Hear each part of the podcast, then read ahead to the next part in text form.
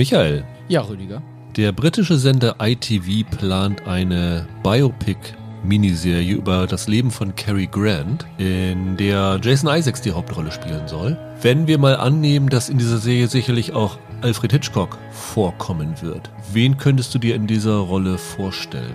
Ich bin froh, dass du mich nicht fragst, wen ich mir als Cary Grant statt Jason Isaacs lieber vorgestellt hätte, weil ich Isaacs irgendwie, das sehe ich noch nicht ganz. Als Hitchcock. Das hat doch vor ein paar Jahren hat's mal Anthony Hopkins gemacht. Der war das ja ganz gut gemacht in diesem Hitchcock-Film, aber der ist halt ein Stück zu alt jetzt. Stimmt, vor allen Dingen, weil die Serie ja so den Hitchcock in den 60ern, da ist er so Anfang 60, glaube ich, so spielt. Also Genau. viel älter kann er da nicht sein. Genau. Ich hätte anzubieten Simon Russell Beale. Den kennt man jetzt unter anderem im, Serienbereich aus sowas wie Penny Dreadful oder Spooks. Und ansonsten in Filmen war der damals dabei in Kenneth Branaghs Hamlet und zuletzt als Winston Churchill in Die Täuschung, den ich im Kino sehr gut fand.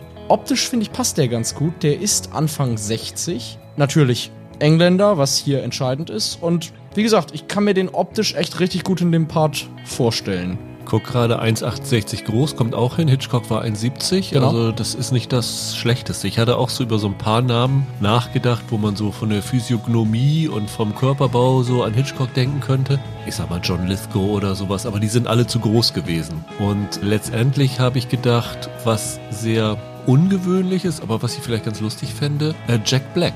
Jack Okay. Black ist ungefähr die Größe, ist ungefähr das Alter, der ist jetzt Mitte 50, das könnte für die Serie auch noch hinhauen. Er hat so von der Kinnpartie, die ist ja bei Hitchcock sehr markant, gewisse Ähnlichkeiten mit ihm. Und ich finde, Black ist ein ziemlich unterschätzter Darsteller, der, wenn er nicht auf Klamauk macht, glaube ich, das auch in einer Dramaserie ganz gut rüberbringen könnte. Er ist halt kein Engländer, aber das fände ich in dem Fall jetzt nicht so schlimm. Also Wenn er den Akzent hinkriegt halt, ne? ja, aber so oft wie Engländer Amerikaner spielen und Amerikaner Australier und was weiß ich alles, würde ich das so mal als geringes Hindernis sehen. Fände ich vielleicht ganz amüsant.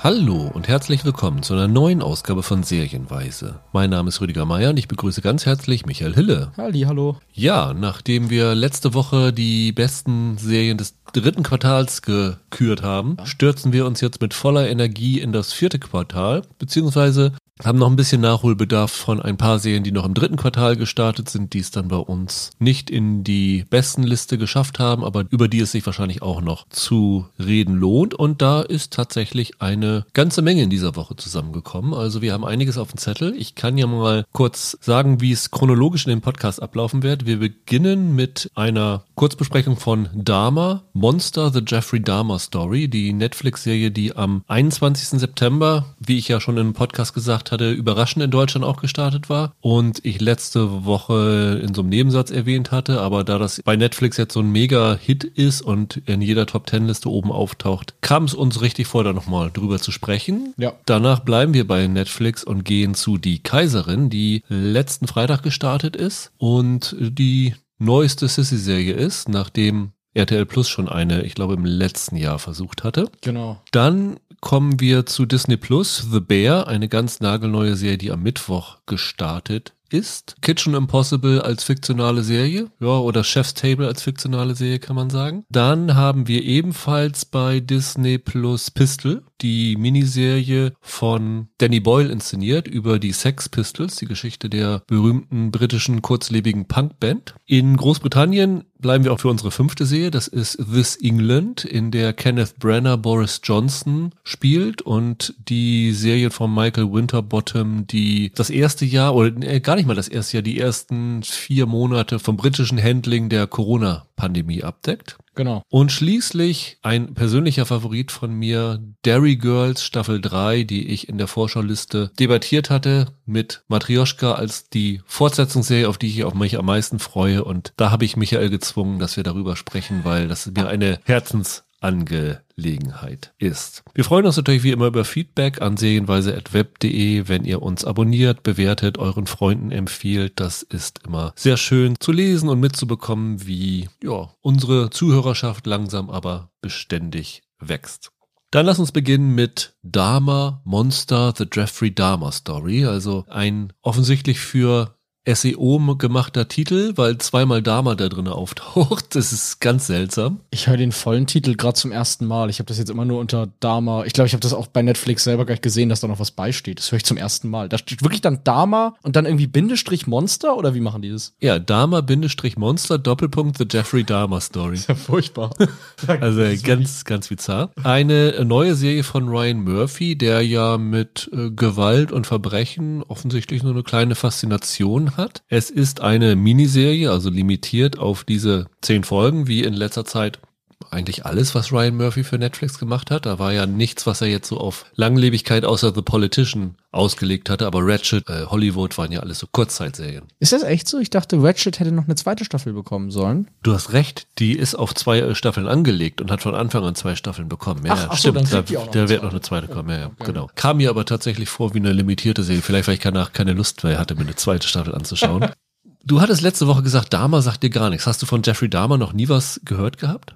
Ganz beiläufig mal, aber um ehrlich zu sein, ich hätte das nie abrufen können. Also ich habe dann im Nachhinein geguckt, wer das war und dachte, oh ja, doch, irgendwas entfernt klingelt da, aber mehr als das ist es ehrlich gesagt auch nicht. Ist einer von den berüchtigsten Serienkillern der USA gewesen, hat Ende der 70er und in den 80ern 17, glaube ich, junge Männer, das ist das, was man ihm halbwegs nachweisen konnte, getötet und teilweise verspeist und genau. äh, was weiß ich alles für perverse Sachen mit denen gemacht, bis er dann endgültig äh, verhaftet worden ist und dann im Gefängnis von einem Mitinsassen totgeschlagen worden ist, ne? So ist es. Diese Serie ist ein, würdest du eher so als, als Biopic eher True Crime, ne? Also Biopic ist es jetzt nicht so richtig. Es geht schon zeitlich hauptsächlich um die Taten. Wir haben noch Rückblenden zu ihm als Kind, wo versucht wird zu erklären, wie er geworden ist, wie er geworden ist. Aber hauptsächlich geht es schon um die Taten, die er begangen hat. Die Hauptrolle hat Evan Peters, das ist ja so ein Ryan Murphy-Favorit von American Horror Story. So eine Allzweckwaffe von ihm.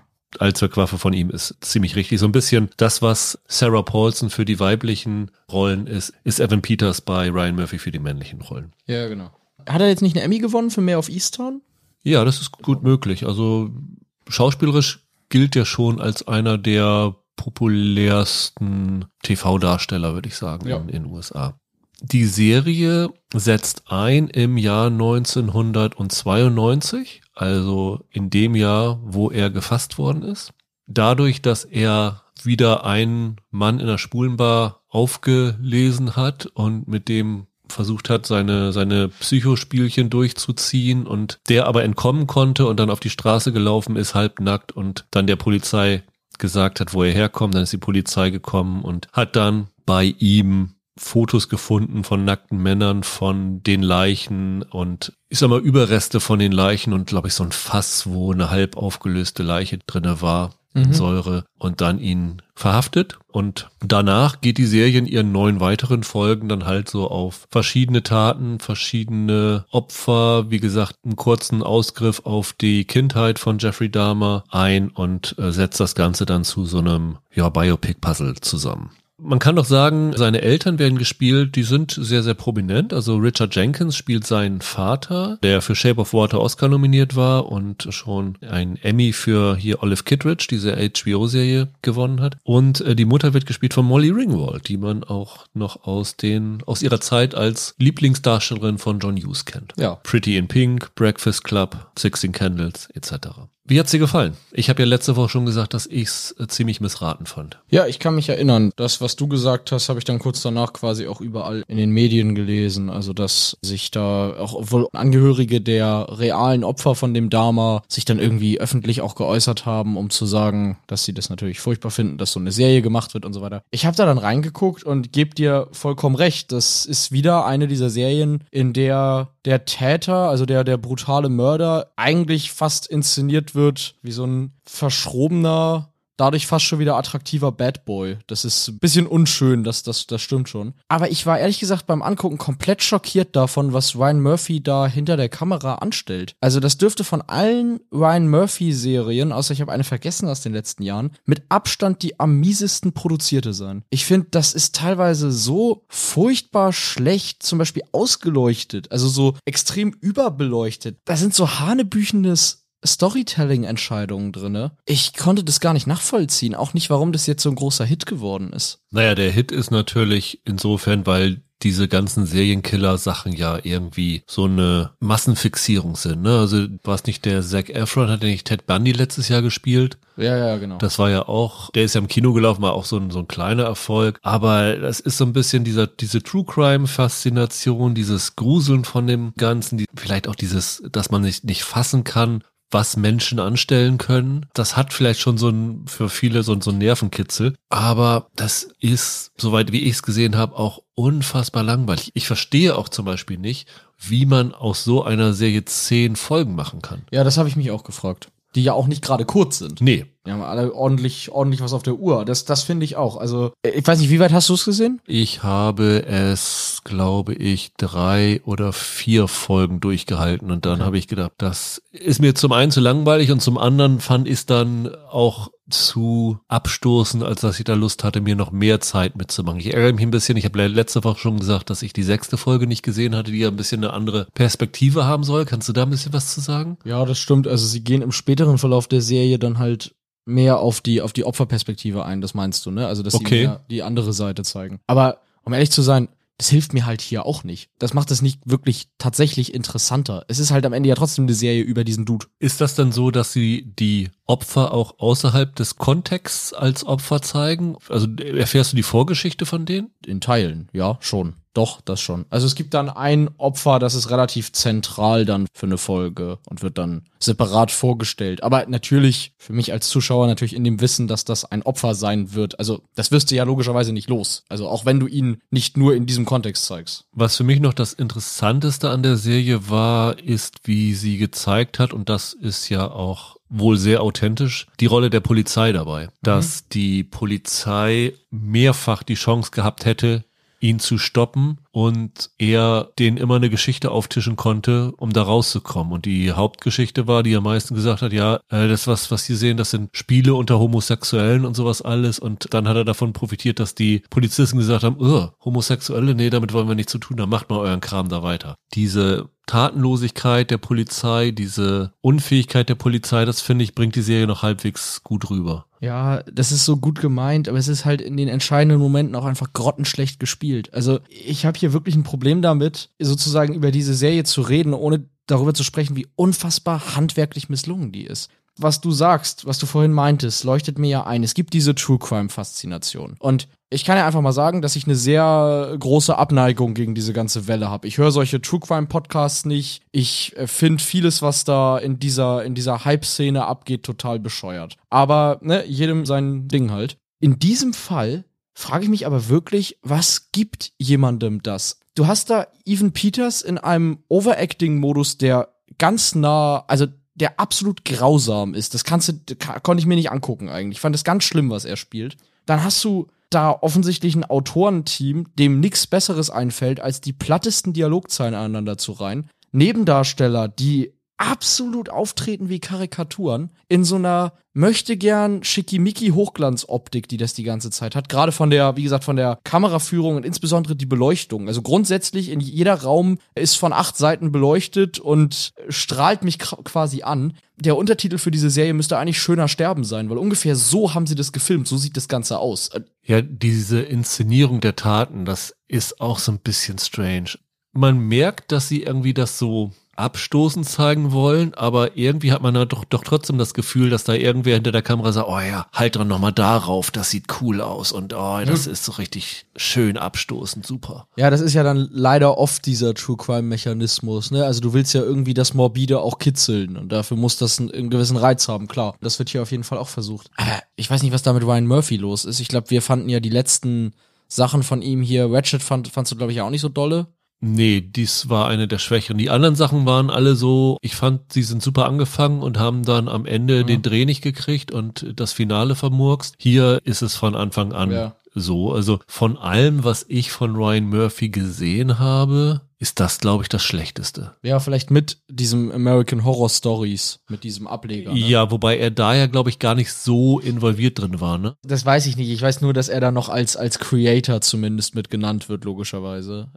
Bei dieser Serie, ich, ich habe normalerweise kein Problem damit, eine sehr abweichende Meinung zu dem zu haben, was so die Allgemeinheit findet. Aber hier verstehe ich den Hit wirklich nicht. Also ich bin überzeugt, selbst im True Crime Sektor gibt es Dutzende bessere Produktionen alleine handwerklich als dieser Schrott. Sorry, muss ich wirklich so sagen. Und hätte ich da letzte Woche schon reingucken können, hätte ich dir die auch als schlechteste Quartalsserie genannt. Muss ich ehrlich sagen. Es ist mal wieder so ein Fall, wo eine extreme Schere zwischen Kritikermeinung und Publikumsmeinung existiert. Ne, wenn man so Ja, die, stimmt. die verschiedenen Seiten anschaut, wo Kritiken gesammelt werden, ist es bei der Fachpresse, nenne ich es jetzt mal, eher auch schwach Mhm. angekommen. Es gibt ein paar gute Kritiken, aber der Gros ist schon durchwachsen. Aber bei der Zuschauerschaft ist das schon gut angekommen. Wobei es natürlich auch ein bisschen daran liegt, das muss man sagen, Evan Peters hat eine extrem große Fangemeinde im Netz. Und Mhm. da wird alles abgefeiert. Das ist so ein bisschen wie Harry Styles. Ja. Da sind ja auch alle zu Don't Worry Darling am ersten Ja. Tag möglichst Ja, ja. ins Kino gestürmt, weil sie Harry Styles sehen wollten. Und Evan Peters hat auf einem anderen Level, aber einen ähnlichen Hype. Also das muss man da immer noch im Hinterkopf behalten. Aber vielleicht sind wir einfach nicht das Zielpublikum. Aber ich habe zum Beispiel mit jemandem gerade gesprochen diese Woche, der ebenfalls einen Serienkiller spielt in einer und der hat auch gesagt, er war total gelangweilt davon. Er fand, wollte da reingucken, weil er das faszinierend fand und hat nach der ersten Folge gedacht, nee, das ist mir zu langweilig, das schalte ich aus. Wie gesagt, ich gönne Evan Peters ja seine Fanschaft und den Hype. Das ist ja auch an sich ein guter Schauspieler, will ich gar nicht sagen. Hier finde ich den grauenhaft. Ich habe es mir tatsächlich bis zum Ende einverleibt, aber ich habe jetzt nach zehn Folgen ehrlich gesagt immer noch keine Ahnung, warum das irgendwer gut findet. Also, wenn hier unter den Hörern irgendwie Fans sind, sagt mal gerne Bescheid, warum ihr das gut findet. Das würde mich wirklich interessieren. Ich habe eine Befürchtung dabei, nämlich, ich habe die letzte Folge ja nicht gesehen, aber ich habe in der Darstellerliste gesehen, dass da jemand in der letzten Folge dabei ist, der John Wayne Gacy spielt. Diesen anderen Serienkiller. Ja. Und da habe ich nur gedacht, oh Gott, hoffentlich macht Ryan Murphy jetzt nicht so, wir geben jetzt von einem Serienkiller die Hand zum nächsten Serienkiller und macht dann da Gacy Monster, The John Wayne Gacy Story draus. Also das wäre für mich eine Katastrophe, aber Murphy würde ich sowas ehrlich gesagt zutrauen sogar. Ich bin ja kein großer Fan davon, aber dann Netflix lieber doch noch mal eine Staffel Mindhunters als dieser Käse hier. Ja, Mindhunter auf jeden Fall. Unbedingt. Das ist halt der Unterschied. Mindhunter versucht, dieses Psychologische dahinter zu ergründen. Der versucht, uns zum Verständnis zu geben und auch für die Protagonisten zu verstehen, was dort vor sich geht, ohne dass diese Taten irgendwie im Fokus stehen oder diese Killer im Fokus stehen. Das hier ist einfach auf diese Mörder zugeschnitten und ich kann vollkommen verstehen, wenn da jemand, der einen Angehörigen an diesen Typen verloren hat, sagt, sorry, was ihr macht, hier dieser Person nochmal so ein Forum zu gehen, geht gar nicht. Ich glaube, da wäre ich auf genau dem gleichen Standpunkt. Ja, klar, ist nachvollziehbar. Also von daher, es ist ein Riesenhit.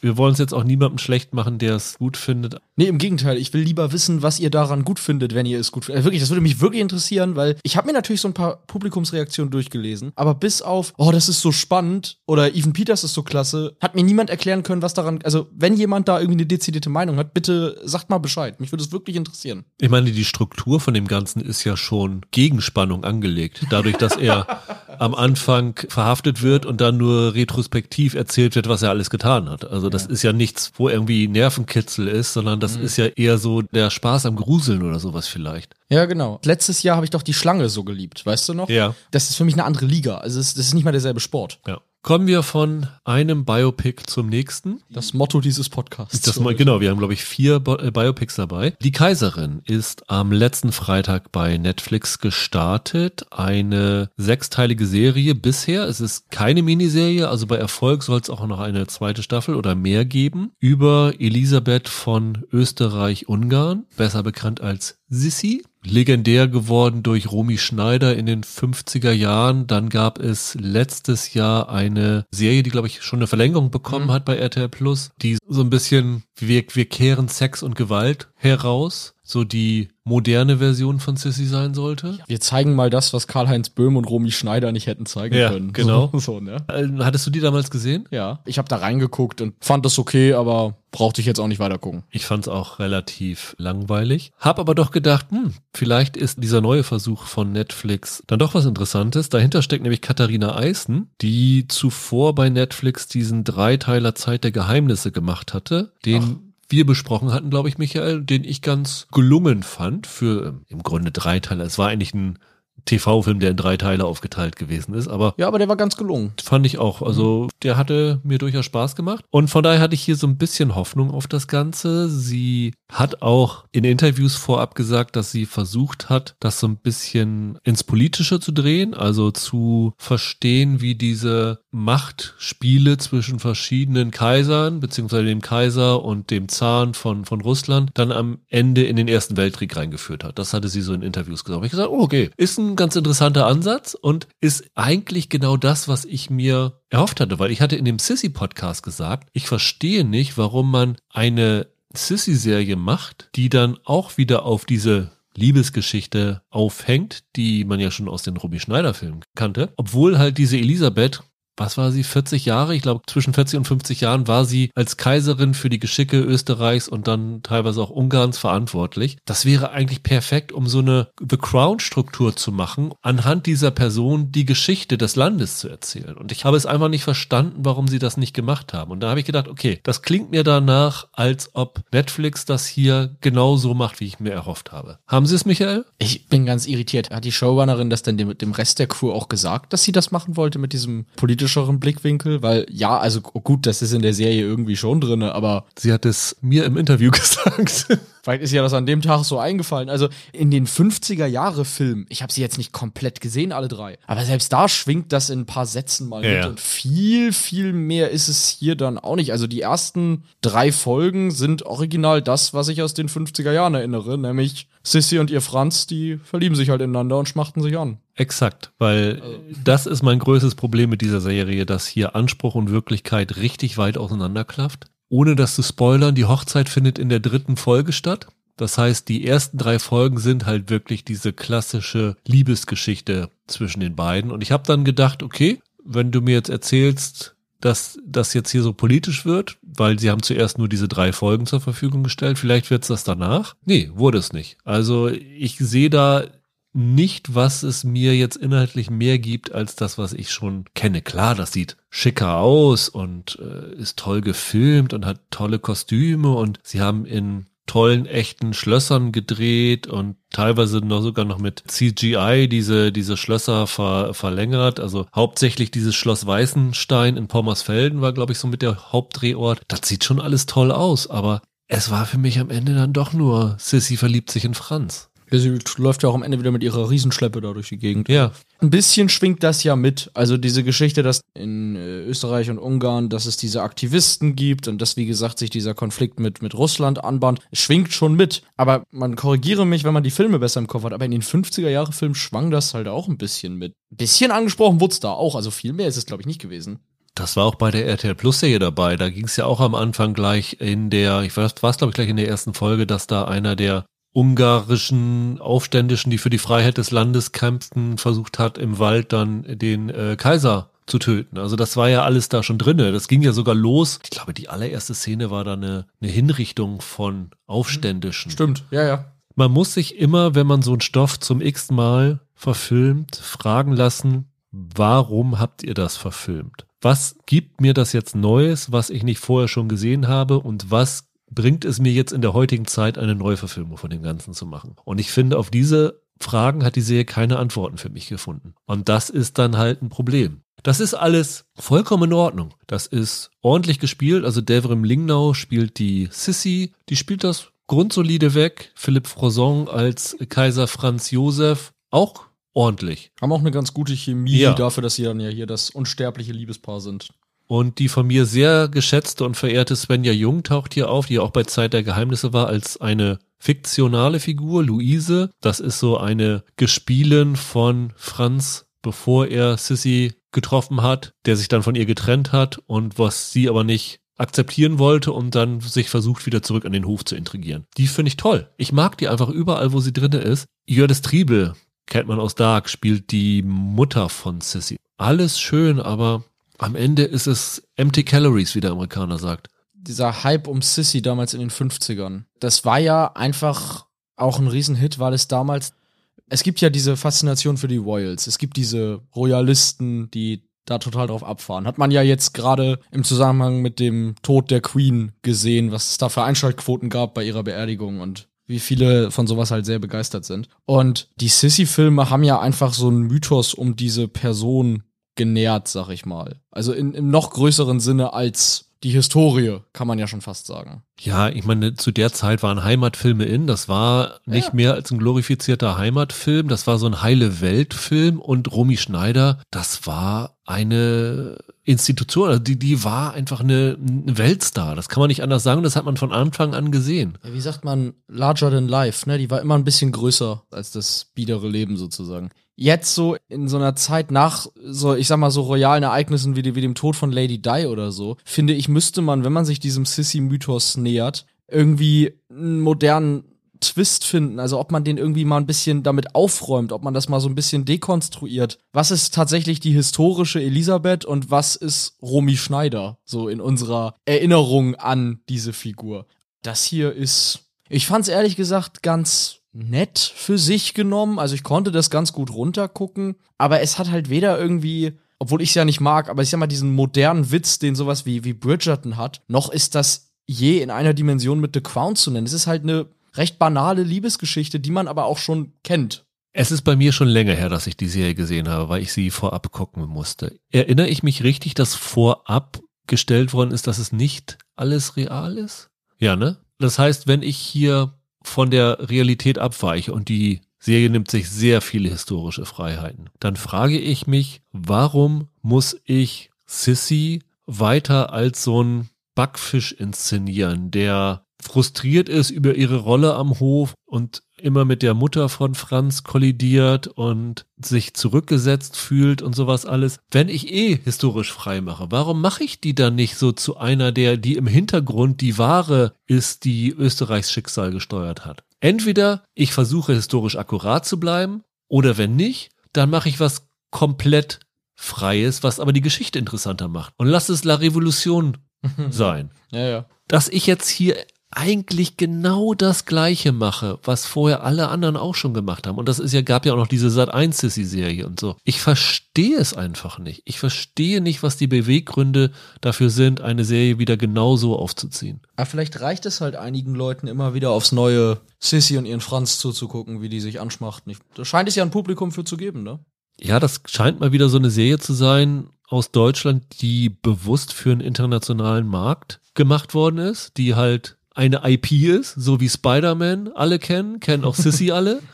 Und ja, das ist vielleicht der Hauptgrund dafür. Aber ein Grund, warum es diese neue Verfilmung gibt, sehe ich nicht. Kann ich nachvollziehen. Aber ich freue mich dann, wenn Netflix demnächst als Serie Der Förster vom Silberwald oder so neu auflegt. Das wäre doch schön, wenn wir jetzt so ein Heimatfilm-Revival kriegen, oder? Immer die Radfahrer. Mit Bastian Pastewka in der äh, Rolle von Heinz Erhardt. Ja, genau. Gernot Hassknecht aus der Heute-Show kann ein, ist ein exzellenter Heinz-Erhardt-Imitator. Den könnten sie direkt besetzen, das wäre doch witzig. Ja. Also, so ein Heimatfilm-Revival bei Netflix, da habe ich Albträume von. Kommen wir zu unserer dritten Serie und gehen jetzt weg von Netflix und wechseln zu Disney Plus, wo eine kleine Serie jetzt am Mittwoch gestartet ist, die The Bear heißt. Ist in den USA bei FX gelaufen und hat dort in den USA exzellente Kritiken bekommen. Und tatsächlich hat uns sogar ein Hörer auf Twitter angeschrieben, ob wir darüber sprechen, weil er hatte dies wohl schon im Original gesehen und war hellauf begeistert davon. Und als es jetzt hieß, dass die Serie am 5. Oktober startet bei Disney Plus, habe ich natürlich gleich gesagt, da wollen wir reinschauen und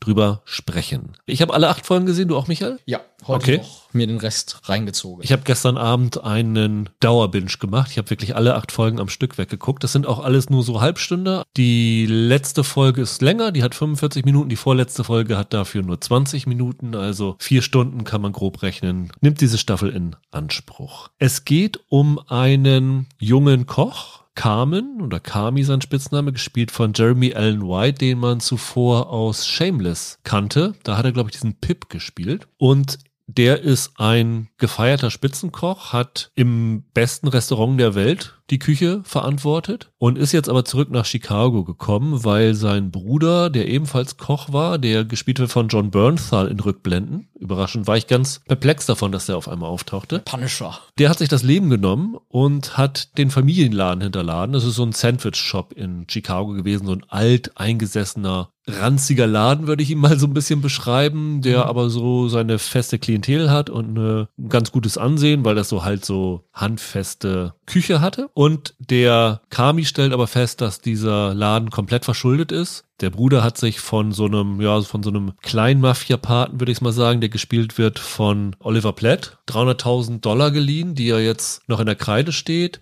Die Serie geht damit los, dass der Fleischlieferant nur 25 statt 200 Pfund geliefert hat, weil er nicht mehr Geld bekommen hat. Hinzu kommt, dass diese ganze Belegschaft in der Küche hinter seinem Bruder hinterher trauert, weil der halt die Küche ganz anders geführt hat. Die sind alles sehr spezielle Charaktere, die da drinne sind. Also der Hauptmann in der Küche ist Richie, der gespielt wird von Eben Moss Buckrach. Der kann das eigentlich überhaupt nicht verknusen, dass jetzt der, der Kami das übernimmt. Er hat noch eine sehr starkköpfige Köchin dabei, Tina, die gespielt von, von Lisa Colon Sayas. Er hat einen jungen, schwarzen, sehr talentierten Koch, Marcus, gespielt von Lionel Boyce. Und ganz neu fängt jetzt an Sydney, gespielt von Ayo Edibiri. Das ist, kann man fast sagen, die zweite Hauptfigur der Serie. Die kommt da neu dazu. Die ist gerade fertig mit der CIA also dem Culinary Institute of America, wie es dann hier mehrfach in der Serie klargestellt wird, dass es nicht die CIA ist. Und die müssen sich dann arrangieren und diesen Laden wieder auf Vordermann bringen. Und das ist eigentlich die gesamte simple kleine Geschichte, die dahinter steckt. Tja, wie hat's dir gefallen, Michael?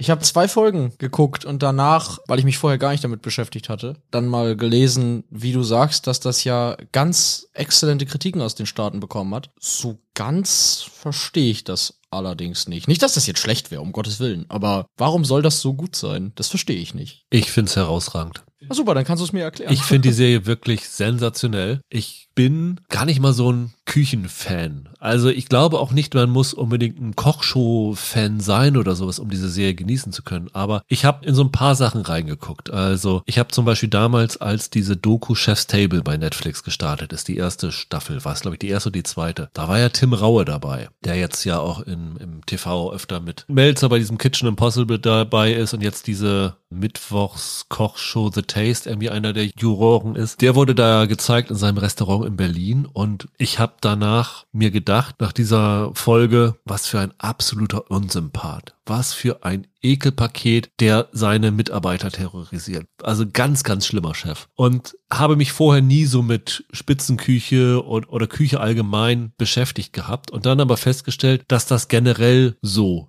ist, dass das in, in Küchen halt immer so ein rauer Ton weht und dass da alle megamäßig gestresst sind. Und es gibt jetzt im Zuge dessen, dass jetzt diese Serie gestartet ist, gab es in den USA einige Artikel, zum Beispiel in der New York Times gab es einen ganz interessanten, der hieß, glaube ich, The Bear and the Reckoning of the irgend sowas. Dass jetzt so ein bisschen das Pendel umschlägt, dass in den USA das nicht mehr so hingenommen wird, wie mit den Leuten umgesprungen wird in der Küche. Und das fand ich irgendwie total interessant. Und diese Serie ist zum einen eine Studie von toxischer Männlichkeit. Also der Kami und vor allem der Richie, das sind absolute Problemfälle. Die sind aus verschiedenen Gründen ein bisschen gestört. Aber ich fand es unfassbar gut, wie realistisch diese Serie diesen Alltag da zeigt. Und das ist eine Serie, die würde ich mir nicht unbedingt angucken, wenn ich nach einem stressreichen Arbeitstag nach Hause komme. Weil diese Serie erzeugt Stress pur. Die ist schnell geschnitten, die ist hart im Umgangston, da gibt's keine Atempause. Das ist, als ob der Kameramann von Jason Bourne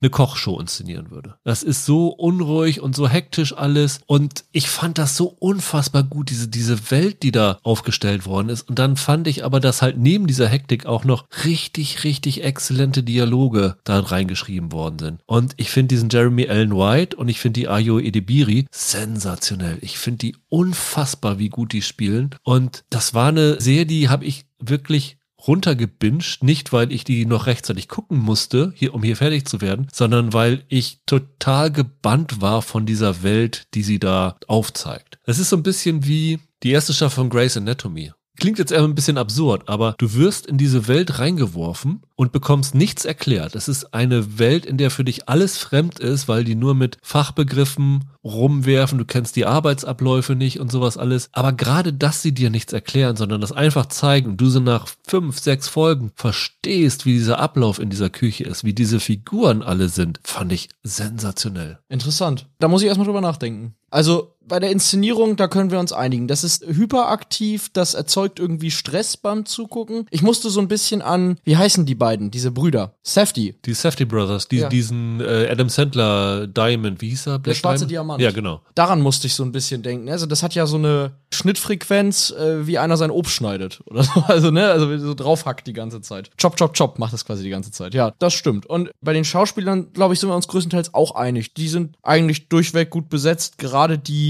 Ayo Idibiri, die ist wirklich großartig, das stimmt. War ich durchaus beeindruckt von. Und dann gibt's ja diese eine quasi besonders artistische Folge. Das ist dann die sechste oder siebte. Das ist die siebte Folge. Du meinst diejenige, die in einem Durchgang, also ohne Schnitt gedreht worden ist, ne? Ja, zumindest ohne sichtbaren Schnitt, ja. Nee, es ist definitiv ohne Schnitt. Die haben Okay. das alles in einem Mal aufgenommen. Ich glaube, ich habe irgendwo einen Artikel drüber gelesen, die haben vier Takes gedreht, also viermal das komplette durch. Und das ist ganz interessant gewesen, weil die das eigentlich überhaupt nicht so gedacht hatten. Das war gar nicht so konzipiert gewesen. Und so ein, zwei Wochen vorher sind sie auf die Idee gekommen, dass sich diese Folge eigentlich für so sowas anbieten würde. Und dann haben sie das Ganze nochmal komplett umkonzipiert und das wirklich viermal durchgefilmt. Die haben allerdings nicht in der realen Küche, sondern ähm, in einem Studioset gedreht. Aber das ist wirklich äh, spektakulär, dass sie das in einmal durchgedreht haben. Und ich fand es in dieser Folge durchaus sinnig, das zu machen, weil das so diese Kulminationsfolge ist, wo halt alle Emotionen dort überkochen. Das wusste ich nicht. Das ist natürlich sehr beeindruckend, wenn sie das in einem echten Durchgang gedreht haben. Das finde ich handwerklich natürlich, nötigt mir Respekt ab. Aber, also ganz ehrlich, so toll fand ich's nicht geschrieben. Diese Mini-Welt, die die da erschaffen. Und du hast recht, da ist so, ich sag mal, toxische Männlichkeit oder so ein Machotum, das ist somit das Hauptthema. Größtenteils ist eine Ansammlung von Klischees und Stereotypen, die da rumlaufen. Die A-Löcher benehmen sich halt durchgängig wie A-Löcher und that's it. Ich da jetzt nicht viel Zwischentöne gesehen oder so. Oder irgendwas, was darüber hinausgeht. Aber die Tatsache ist, dass das so dazugeht. Also ich empfehle dir wirklich mal, guck dir mal dieses Chef's Table Ding da an. Da siehst du, wie das da in den, in den Küchen zugeht. Also da ist wirklich agro pur. Das ist ja auch ein bisschen, was die Serie aufzeigen will, dass halt die Zeit gekommen ist, um da mal so ein bisschen durchzuwischen. Also, dass da tatsächlich mal ein bisschen aufgeräumt werden muss in diesen Küchen, wie das da vor sich geht. Und ich zum Beispiel diese Sydney, die halt ja wirklich, das weißt du als Publikum sofort, ziemlichen Einblick hat, die ziemlich kluge Vorschläge macht, wie man das dort alles verbessern kann, die Arbeitsbedingungen, wie man es auch rentabler machen kann und sowas alles, die dann aber halt erstmal an diesem Typen abprallt. Und man merkt aber trotzdem schon, dass da so eine kleine Entwicklung in den Figuren drin ist. Und ich war da total zufrieden mit. Wenn die Serie im September gestartet wäre, wäre sie mir im Quartal auf der Top 5 gelandet. Auf jeden Fall. Also die einzige Entwicklung, die ich festgestellt habe, ist, dass das in der letzten Folge mit einem, entschuldige, super überkonstruiertem, ich nenne es mal Quasi-Twist endet, den ich der Serie keine Sekunde abgekauft habe. Was dann ja wohl für eine zweite Staffel gedacht ist. Die ist schon bestellt, weiß ich gar nicht, aber Die ist schon bestellt, weil die Serie ein ziemlicher Erfolg gewesen ist, ja. mir hat sich das nicht erschlossen. Viele Figuren sind für mich zu sehr eine Note. Das ist vielleicht auch ein bisschen, ich meine, der Absicht und diesem Setting geschuldet. Und dieser hyperaktive Stil, das kann man schon machen, aber so richtig nahe bin ich dem Ganzen nicht gekommen. Ich finde auch ehrlich gesagt, als Darstellung von dem, was du halt sagst, also von, von Machotum, von verletzter und toxischer Männlichkeit, ist das hier noch Welten weg von Sachen, die ich dann tatsächlich als grandios bezeichnen würde. Also dafür finde ich auch, dass das ein bisschen zu wenig mit dem Arbeitsumfeld selber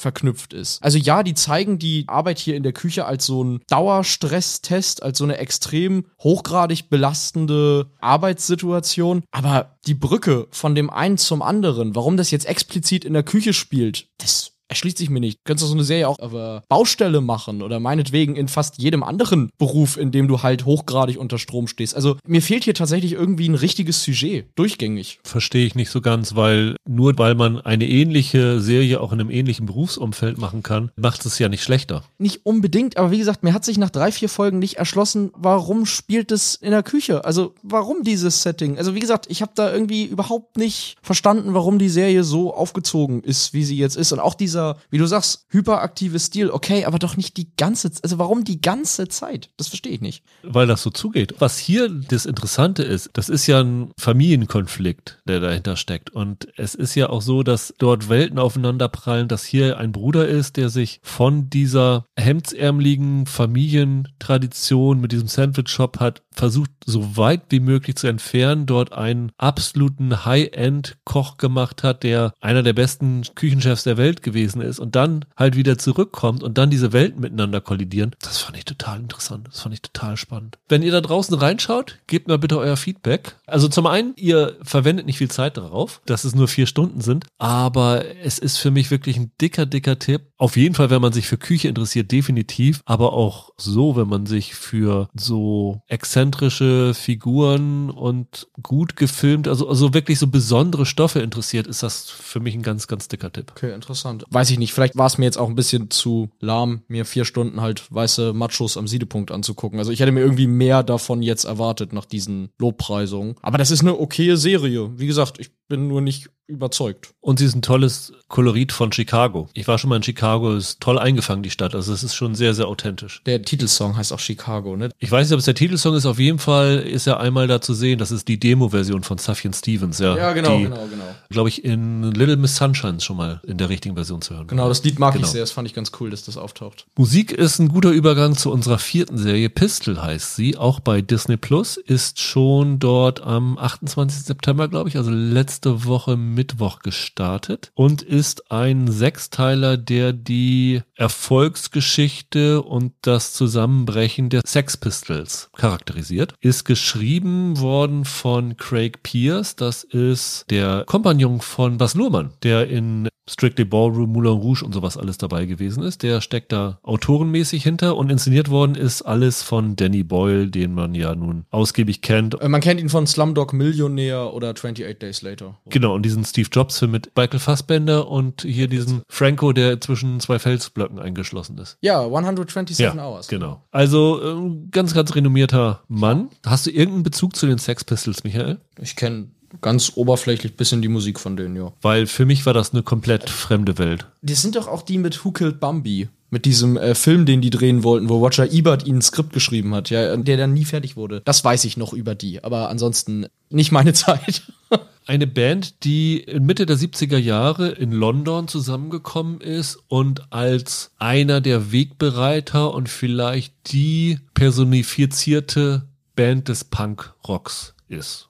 Eine Band, die erstaunlicherweise, wenn man bedenkt, was sie heute noch für eine Fangemeinde hat und für einen Ruf hat, 50 Jahre später, total wenig rausgebracht hat. Sie haben nur ein Album veröffentlicht und das war's. Sie haben einen Nummer 1 Hit gehabt. Also naja, das ist ein bisschen umstritten. Sie haben ja diesen berühmten God Save the Queen, das ist ja so ein ätzendes Spottlied gewesen, das in den britischen Charts offiziell auf Platz 2 geführt worden ist, aber es hieß angeblich, eigentlich sei es die Nummer 1 gewesen, aber aus Rücksicht auf die Royals wurde es nie öffentlich als Nummer 1 Hit gekürt. Das ist so ein bisschen die Geschichte dahinter gewesen. Und die Serie erzählt anhand der Biografie von dem Gitarristen Steve Jones, der hier gespielt wird von Toby Wallace, wie die Band zusammengekommen ist und sich dann äh, in die Wolle bekommen hat. Und dabei sind halt so berühmte Persönlichkeiten, die man wirklich aus der Popkultur kennt. Also es gibt ja dann den Sid Vicious, das ist ja dann später der Bassist und Co-Sänger geworden. Der war noch nicht von Anfang an dabei, wird hier gespielt von Louis Partridge. Der hatte ja dann diese ganz, ganz schlimme Beziehung mit Nancy Spungen, gespielt von Emma Appleton hier. Das ist dann ja auch später als Sid und Nancy verfilmt worden. Das hat ja dann kein gutes Ende gefunden. Du hast hier die Vivian Westwood, die Modedesignerin, die man ja heute noch kennt. Die wird gespielt von Tallulah Riley. Die hat einen Shop gehabt, so einen Klamottenladen, so eine Boutique, die hieß Sex und das ist eigentlich so die Keimzelle des Punks gewesen. Die hat eigentlich da so damit angefangen und in dieser Boutique haben zum Beispiel Chrissy Hind gearbeitet, die dann später die Pretenders gegründet hat. Hier gespielt von Sidney Chandler, die hast du dabei drinne. Es gibt dann noch diese Jordan Rook, das ist ja auch so eine Punk-Ikone, die von hier von Macy Williams gespielt wird. Der Malcolm McLaren, das ist der Partner in verschiedenen Dingen von der Vivian Westwood, der hier von Thomas Brody Sangster aus Damen Gambit gespielt wird, der dann der Manager der Band gewesen ist und äh, immer noch behauptet, er hätte eigentlich die Band überhaupt gegründet. Also sind sehr, sehr viele Namen, die hier zusammenkommen und neben der Geschichte der Sex Pistols halt auch noch miterzählt wird. Also es ist jetzt nicht nur eine Bandgeschichte, sondern halt auch so ein bisschen eine ganze Chronik dieser Punkbewegung. Ja, das, was du gerade als letzten Punkt gesagt hast, ist so ein bisschen das, was Danny Boyle hier versucht, oder? Also so ein Märchen über die Punker, die rebellieren gegen das System und gegen die ganzen Spießer da draußen. Und da ist sehr viel Pathos drin. Also ich habe dann immer ein bisschen versucht rauszufinden, wie viel davon denn stimmt. Faktisch scheint da ja doch vieles korrekt zu sein, was Boyle da zeigt. Ja. Aber das ist schon arg dick aufgetragen. Mag zu den Sex Pistols passen, aber ich habe da an ein paar Stellen schon die Augenbrauen hochgezogen, muss ich ehrlich zugeben. Ging mir ein bisschen ähnlich. Ich fand es so als Zeitporträt echt interessant. Die Looks haben sie gut rübergebracht. Ich fand, das war ein Killer-Soundtrack, der da drin ist. Also da sind echt grandiose Bands da drinne. Wenn du das veröffentlichst, das ist wirklich das, das Who is Who dabei. Erstaunlicherweise wären fast die Sex Pistols selber nicht dabei gewesen. Hast du das gelesen? Ja, ja, hier der John Lydon. Genau, besser bekannt als Johnny Rotten, der Ja. hier gespielt wird von Anson Boone. Der wollte denen verbieten, die Sex Pistols Songs zu benutzen, gell? Exakt. Und daraufhin ist er von den anderen beiden Bandmitgliedern verklagt worden und hat vor Gericht verloren. Und deswegen durften sie jetzt diese Sex Pistols Songs benutzen. Also der ist immer noch, ich glaube, der ist mittlerweile 66 oder so, ist immer noch gegens Establishment und ein bisschen anti eingestellt und wollte sich so diese Punk-Attitüde hat er sich offensichtlich behalten bis ins hohe Alter und äh, hat gesagt, das sei der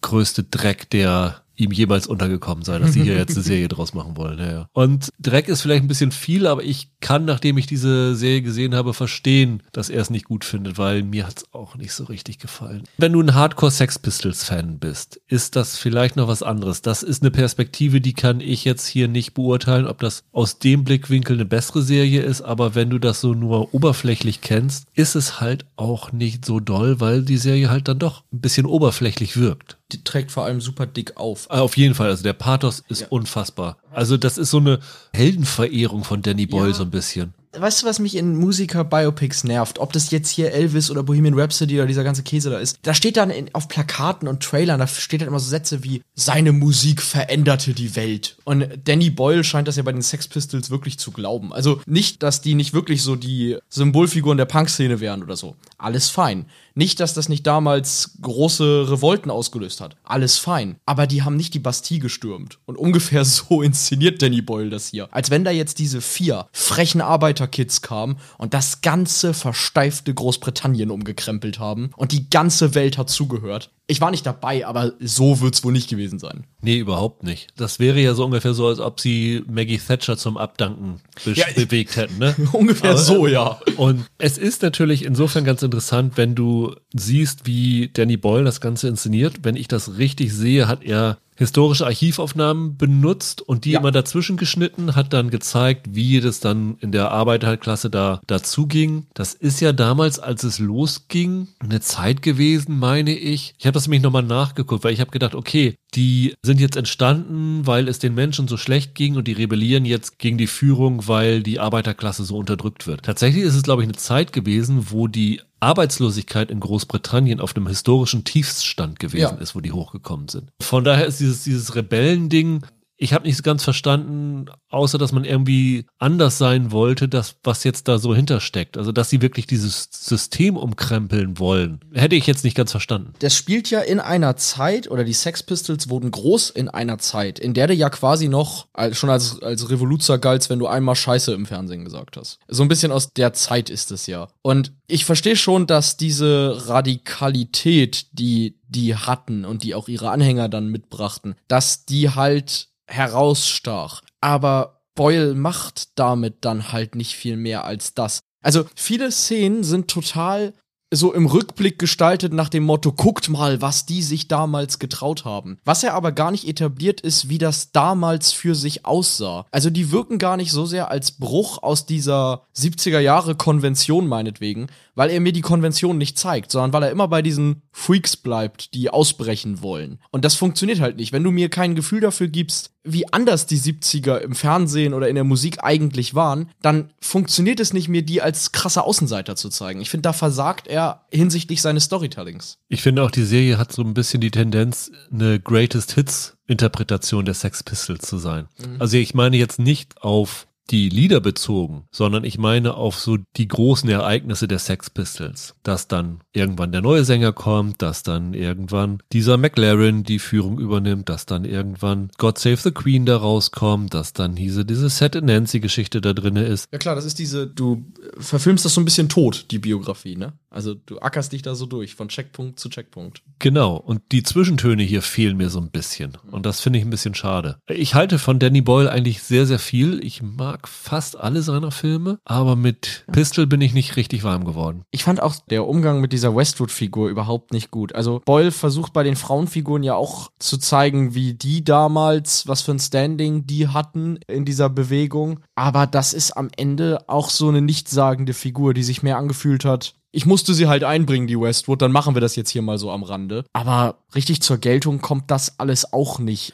Der ist wahrscheinlich großer Sex Pistols-Fan, hatte total Spaß daran, das irgendwie nachzustellen. Aber weiß ich nicht. Ging mir ähnlich. Dann lass uns doch eine Serie weitergehen. Bei Wow startet heute This England, eine neue Serie von Michael Winterbottom, der ja dieses äh, Welcome to Sarajevo gedreht hat, was ja ziemlich abgefeiert worden ist, auch dieses 24-Hour Party People. Ich würde mal sagen, so ein renommierter britischer Indie-Regisseur, ne? Ja, absolut. Der hat sich jetzt vorgenommen, er erzählt den Umgang von Großbritannien mit der ersten Corona-Welle. Und erzählt das anhand von Boris Johnson, der hier gespielt wird von Kenneth Branagh, der ungefähr zwei Kilo Gummi im Gesicht hat und zu Boris Johnson umgeschminkt worden ist. Und tatsächlich ist diese Serie, deckt die Zeit, ich meine von Januar 2020 bis Mai 2020 ab in sechs Folgen und zeigt chronologisch auf, wie dann halt diese ersten Meldungen aus Wuhan kamen, dass Corona da ist. Großbritannien ist ja damals diesen Sonderweg gegangen mit der versuchten Herdenimmunität. Dann ist das Ganze ja gescheitert. Dann haben sie einen Lockdown gemacht und dann ist ja daraus dann dieses Partygate entstanden, weil sich das äh, Kabinett also Minister und andere Angestellte nicht an die selbst herausgegebenen Corona-Regeln gehalten haben und am Ende ist ja dann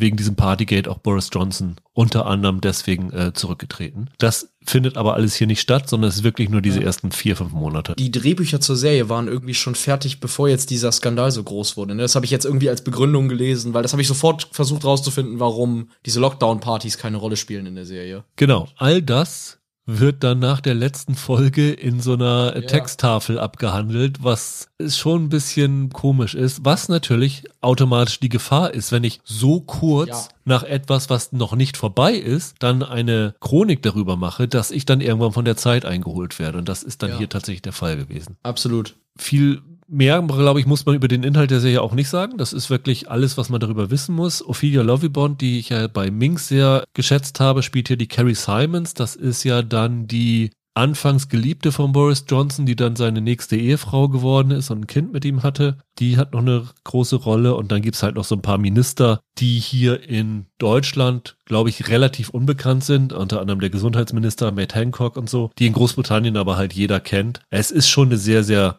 britische Serie, muss man sagen, was so die, die Inhalte angeht. Ja, die wird es in Deutschland auch super schwer haben. Ich glaube, das interessiert hierzulande nicht viele. Ich bin mir nicht mal sicher, ob es in Großbritannien viele interessiert. Es ist natürlich dieses Ding, du hast dann hier Kenneth Brenner als Boris Johnson, diese schillernde Figur, das kann natürlich erstmal das Interesse wecken, aber eine Serie über Corona zu machen, finde ja. ich sehr gewagt jetzt zu dieser Zeit. Ja, ist ein Stück zu früh, ne? Also gefühlt ist Johnson gerade aus den Medien weg, jetzt ist er wieder da in der Serie. Das ist ein bisschen früh, das stimmt. Wäre in zehn Jahren vielleicht interessanter.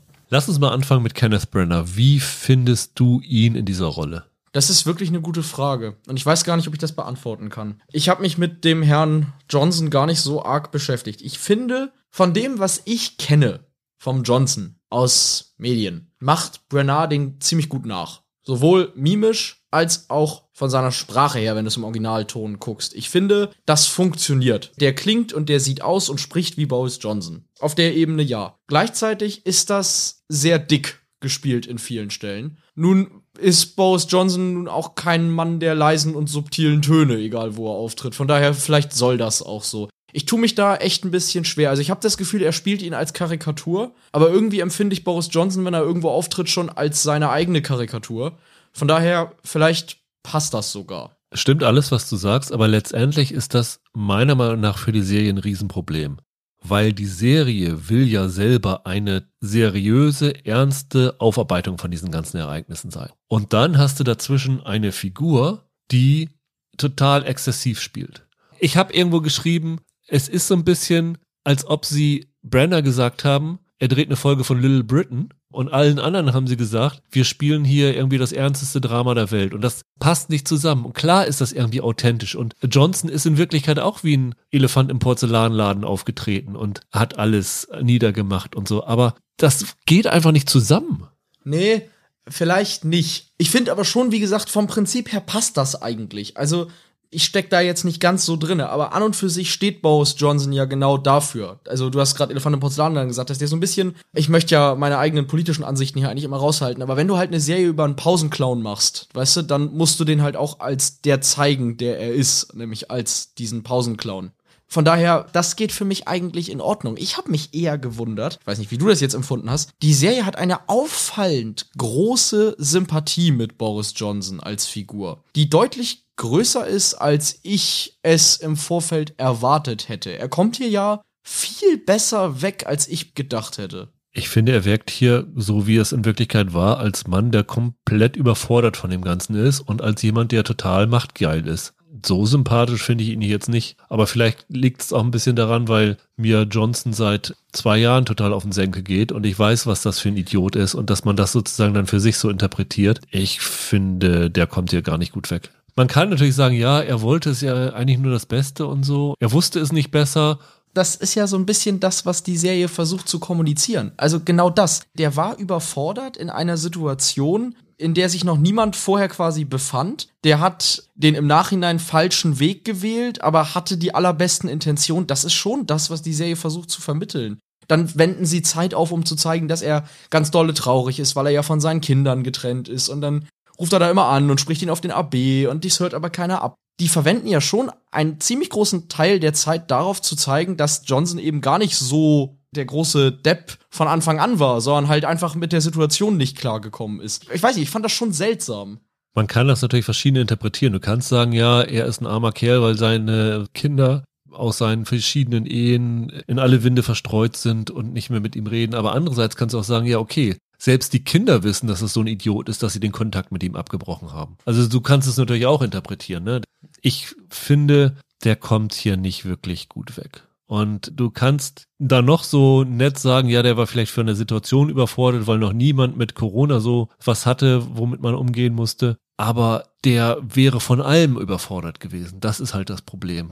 Ich finde die Serie eine Katastrophe. Also das ist für mich die schlechteste Serie, die ich in diesem Jahr gesehen habe. Ich habe jetzt mal gesehen, in Großbritannien ist das Embargo gefallen. Die Kritiken sind sehr wechselhaft. Es gab Lobeshymnen bis zu absoluten Verrissen und ich würde mich da in diesen Verrisspart reinstecken. Ich würde jetzt das aber gar nicht mal so auf Boris Johnson oder auf Kenneth Brenner oder irgend sowas zielen, sondern ich finde die Art und Weise, wie diese Serie inszeniert ist, ist eine absolute Katastrophe. Die hat sich jetzt nun wirklich einen relativ kleinen Zeitraum genommen mit diesen vier Monaten. Und trotzdem habe ich das Gefühl, dass die Serie absolut gehetzt wird. Die hat für mich fast genauso viel Stress ausgelöst wie The Bear, weil das hüpft von einem Punkt zum anderen und ich finde, diese Serie hat überhaupt keinen emotionalen Kern und hat auch keinen inhaltlichen Kern. Es ist einfach ein Abfilmen von Ereignissen. Du hast eine Szene, steht unten links in der Ecke, welches Datum es ist. Dann läuft diese Szene ab. Dann kommt die nächste Szene. Unten links steht wieder ein Datum, wann das sein soll. Und das geht die ganze Serie so weiter. Die hetzt von einem Punkt zum anderen, aber vergisst dabei irgendwie eine Geschichte zu erzählen. Ich weiß gar nicht, worum es hier geht. Du kannst sagen, ja, es ist eine Chronik von Corona, schön und gut. Aber was ist die Geschichte, die hier tief im Inneren drinne steckt?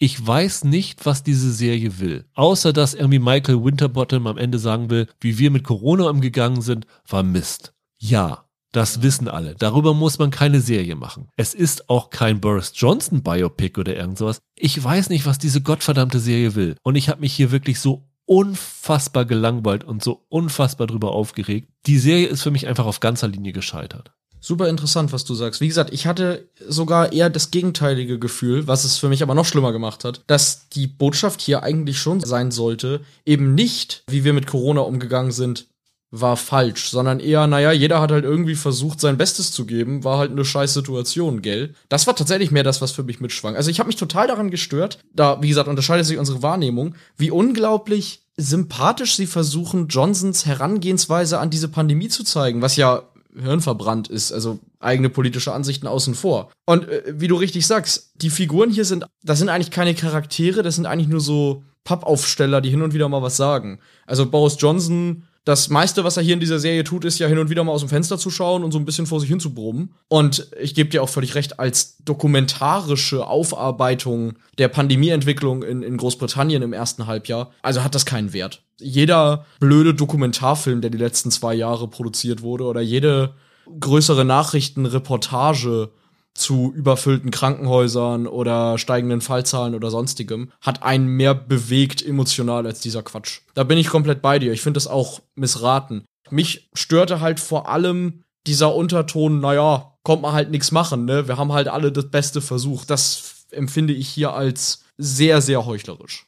Das kann man über die Serie auch sagen. Sie haben ihr Bestes versucht, aber am Ende ist es eine Katastrophe geworden. Genauso wie Johnson ist äh, Michael Winterbottom gescheitert an mhm. dem Ganzen. Absolut. Ja, und das ist, ist wirklich ärgerlich. Also, da du ja schon eben gesagt hast, dass du nicht glaubst, dass es in Deutschland für irgendjemanden interessiert ist, weil es dann doch, ich meine, Corona haben wir auch einen Umgang gehabt, aber die Protagonisten und alles, was dahinter steckt, ist eine urbritische Geschichte und Großbritannien ist ganz anders mit dieser Geschichte umgegangen. Ich glaube nicht, dass es in Deutschland eine große Klientel für diese Serie gibt und ich kann allen nur sagen, wenn ihr da kein Interesse dran habt, ihr verpasst nichts. Also das ist wirklich nichts, was sich irgendwie lohnen würde. Ja, und wenn ihr Interesse dran habt, wisst ihr das alles schon. Genau. Kommen wir zu unserer letzten Serie heute. Und das ist eine, auf die ich mich sehr, sehr gefreut habe, wo ich jeden Monat, wenn Netflix seine Liste für die ne-, Highlights des kommenden Monats rumgeschickt habe, gespannt durchgescrollt habe und immer gesagt habe, oh Mann, immer noch kein Dairy Girls, das kann doch nicht angehen, weil die dritte und letzte Staffel der Serie ist in Großbritannien schon im April und Mai 2022 gestartet und jetzt, endlich heute, kommt sie auch zu Netflix und international. Und ich glaube, wir haben damals über die erste Staffel mal gesprochen, wenn ich mich nicht ganz täusche. Und da war ich schon sehr, sehr positiv eingestimmt, weil die Serie, wie ich finde, einen sehr klugen, interessanten Ansatz für eine Sitcom hat. Sie erzählt ihre Geschichte anhand von ein paar Mädchen, einer Schule, also so eine Teenagerin, die in Derry, beziehungsweise London Derry, je nach politischer Neigung oder nach religiöser mhm. Neigung, mhm. sagen das eine oder das andere, aufwachsen zur Zeit der Troubles, also in den 90ern, während halt der Nordirland-Konflikt noch hoch schwingt. Und du hast dann halt mit, wie ich finde, wirklich tollem Humor aufgefangen, wie das Leben in dieser Zeit ist, was ein Leben ist, was man, glaube ich, außerhalb Nordirlands gar nicht so nachvollziehen konnte und nicht so verstehen konnte. Und dass irgendwie so diese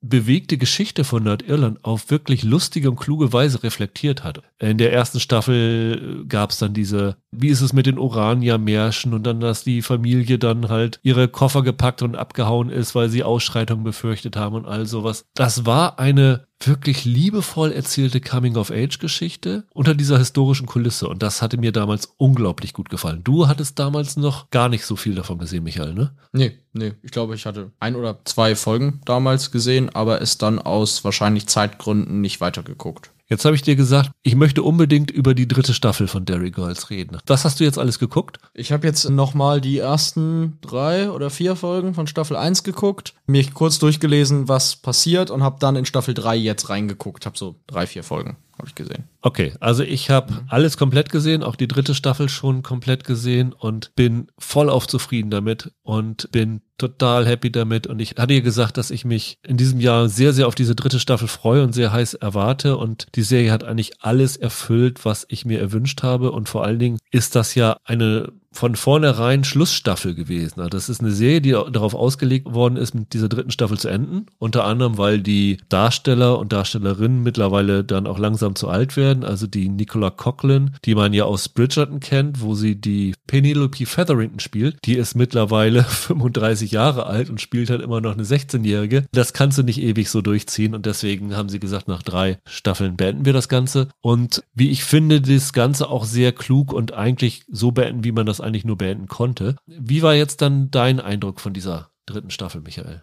Oh doch, ich finde das durchaus sehr witzig. Mir fehlt da, glaube ich, dann halt in Teilen das, was in den ersten zwei Staffeln, also so der ganze Drumrumbau. Ja, und vor allem die Bindung. Ne? Wenn du Ja. jetzt alle Staffeln gesehen Genau. hast, hast du eine ganz andere Bindung zu den Figuren, das ist natürlich ganz klar. Ganz genau. Aber was jetzt so vom oberflächlichen draufgucken ich sagen kann, ist, die ist nicht nur witzig, sondern ich finde, die hat viel Herz. Das ist immer das, was grandiose Comedy von guter Comedy unterscheidet, dass sie eben Herz hat. Und das merkt man der hier an. Die ist auf eine süße Art nostalgisch, behaupte ich jetzt einfach mal. Aber die spielt ja viel mit Nostalgie, mit Popkulturreferenzen und so weiter. Total. Die ist gut gespielt und die Punchlines sitzen größtenteils. Und du bist hellauf begeistert. Ja, man muss vielleicht nochmal vorab sagen, Dairy Girls ist ein schwieriger Fall für einige von euch da draußen, weil Netflix hat die Serie nie synchronisiert. Die ist nur im Original mit Untertiteln zu sehen, allerdings mit deutschen Untertiteln auch, das ist zumindest so. Aber die Serie ist unfassbar schwierig zu verstehen im Original, weil die halt alle ihre breiten Akzente da haben. Also wenn man schon mal in Irland, Nordirland rumgelaufen ist und da mit seinem Schulenglisch daherkommt und denkt, oh, ich bin ja ganz gut in Englisch und dann kommt ein Einheimischer und redet dann in seiner Mundart da los. Du verstehst einfach nichts. Das ist wirklich irre. Aber mit Untertiteln ist das tatsächlich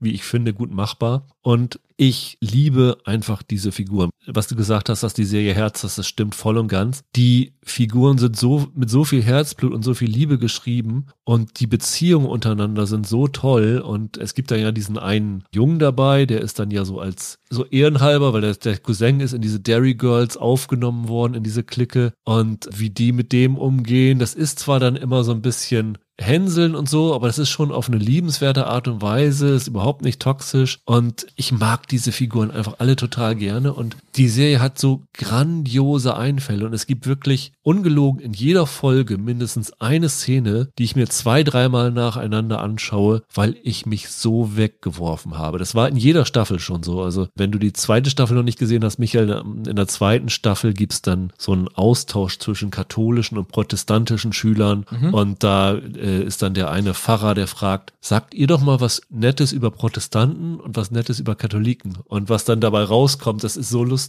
Und hier ist es auch wieder. Gleich die allererste Folge landet ein irren, irren Kuh. Ich verklausuliere das mal, weil ich es nicht unbedingt spoilern will, aber die erste Folge fährt einen Oscar-Gewinner auf. In einer Rolle als Polizist. Diese Szene habe ich mittlerweile sieben oder acht Mal gesehen, weil ich sie unfassbar lustig finde. Die ist so brillant gespielt, das ist wie ein perfekter Sketch dem Ganzen. Das hat dann auch so eine geniale Punchline am Ende, wenn dann dann noch einer von den Verwandten auftaucht. Famos. Also das ist mit einer der besten Szenen, die ich in diesem Jahr gesehen habe. Und sowas gibt's halt in jeder Folge. Also das ist in der ersten ist schon was wirklich Besonderes. Das ist ein absolutes Highlight, aber es gibt in jeder Folge irgend sowas, wo du dich, dich wegschmeißt. Du hast jetzt die letzte Folge noch nicht gesehen, Michael. Ne? Nee. Die letzte Staffel hat jetzt sechs Folgen und ein Special ist am Ende da dran. Die hatte bisher jetzt immer sechs und sie haben jetzt sozusagen ein finales Special rangemacht und dieses Special ist, wie ich finde, der einzig logische Abschluss dieser Serie. Es spielt ein Jahr später nach den Ereignissen der eigentlichen Serie und hat natürlich zum einen den, den Schulabschluss, aber vor allen Dingen geht es um die Abstimmung über das Karfreitagsabkommen, also den Friedensschluss in Nordirland. Und das ist ein Ereignis, was, glaube ich, von vornherein immer so als Kulminationspunkt dieser Serie gesehen worden ist. Und du siehst dann diese Figuren dann in der Wahlkabine bei Ganzen. Du siehst dann auch den Cameo-Auftritt aus der ersten Folge nochmal wieder dort da drinne. Und diese letzte Folge, die hat mich irgendwie tief bewegt. Also das fand ich so aufwühlend, dieses Ganze da zu sehen, dass die dann da für dieses Karfreitagsabkommen gestimmt haben und diesen, diesen Friedensschluss dort. Und wenn du dann siehst, was heute dort passiert, dass infolge von Brexit das Ganze wieder in Gefahr ist und sowas alles. Und ich war jetzt in, Nordirland schon einige Male dort, weil ich das echt toll da finde. Und sich vorzustellen, dass da wieder irgendwie Grenzen sind und dann dieser alte Krieg wieder aufflammt, dieser Bürgerkrieg, das ist schockierend. Und da ist diese Serie so irgendwie was Reinigendes und das ist irgendwie total, das ist irgendwie sowas, das sollte man wirklich jeden, der darüber entscheidet, vorführen und sagen, denkt nochmal drüber nach, was ihr da macht. Und die Serie ist für mich eine Comedy in absoluter Perfektion, wie ich sie schon seit langem nicht mehr gesehen habe. Die letzte Comedy, wo ich sagen würde, die ist auch so perfekt geendet, auf einer ähnlichen Note war The Good Place. Da, finde ich, steht Derry Girls im Ganzen nicht in nichts nach. Und ich liebe diese Serie und wer sie schon kennt, wird, glaube ich, auf jeden Fall diese dritte Staffel auch wieder lieben. Und wer sie noch nicht kennt, sollte auf jeden Fall mal reinschauen, weil die wirklich eine echte Comedy-Perle ist. Aber dann vielleicht von Staffel 1 an, weil, wie ich festgestellt habe, es ist sonst ein bisschen schwierig. Ja, auf jeden Fall. Das ja. würde ich wirklich auch jedem raten. Von daher ist das für mich nochmal ein dicker Tipp. Ähm, Michael, lass uns doch nochmal zum Abschluss die sechs Serien, die wir vorgestellt haben, in eine Empfehlungsreihenfolge bringen. Ach, da ich ja selbst The Bär nicht mochte, ist das ein bisschen scheiße nach Geschmack sortieren, um ehrlich zu sein. Aber ähm, wir können es probieren, gerne. Fang mal an. Die beiden katastrophalen Serien sind unten. Also auf Platz 6 ist Dharma. Jetzt musst du mir helfen. Monster, The Jeffrey Dahmer Story. Gottes Willen. Auf der 5 ist This England. Das sind die beiden Gurken. Jetzt kommt der ganze langweilige Käse. Auf der 4 ist Pistol. Und Platz 2 und 3 sind irgendwie die Kaiserin und The Bear. Ist mir egal, wie du es anordnen willst. Und ich würde der Dairy Girls mal auf die 1 setzen, weil ich da Sympathie für habe, obwohl ich es nicht ganz richtig einschätzen kann, fairerweise. Jetzt du. Für mich mit ganz, ganz großem Abstand unten ist This England. Davor würde ich auch Dama setzen. Austauschbar auf drei und vier Pistol und Kaiserin, weil die in Ansätzen für mich okay waren, aber in der Umsetzung für mich nicht funktioniert haben. Und äh, mit großem Abstand auf eins und zwei Derry Girls und The Bear. Und Derry Girls nochmal eine Stufe drüber. Aber The Bear ist für mich immer noch ein Kandidat, wo ich sagen würde, die hat bei mir das Potenzial, am Ende des Jahres in den Top Ten zu sein. Okay.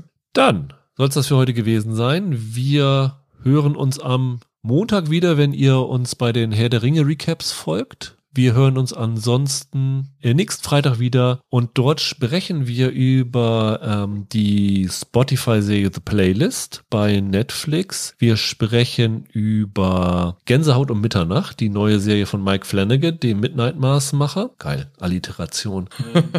Wir sprechen über Shantaram, eine Apple-Serie über eine Bestseller-Verfilmung, die schon seit 20 Jahren geplant ist. Ursprünglich mal mit meinem Lieblingsregisseur Peter Weir, die jetzt zur zwölfteiligen Serie geworden ist. Und wir sprechen über Peacemaker, die bei RTL Plus startet, des The Suicide Squad Spin-off. Mit John Cena. Bis dahin, habt ein schönes Wochenende, bleibt gesund, macht's gut, ciao, ciao. Ciao.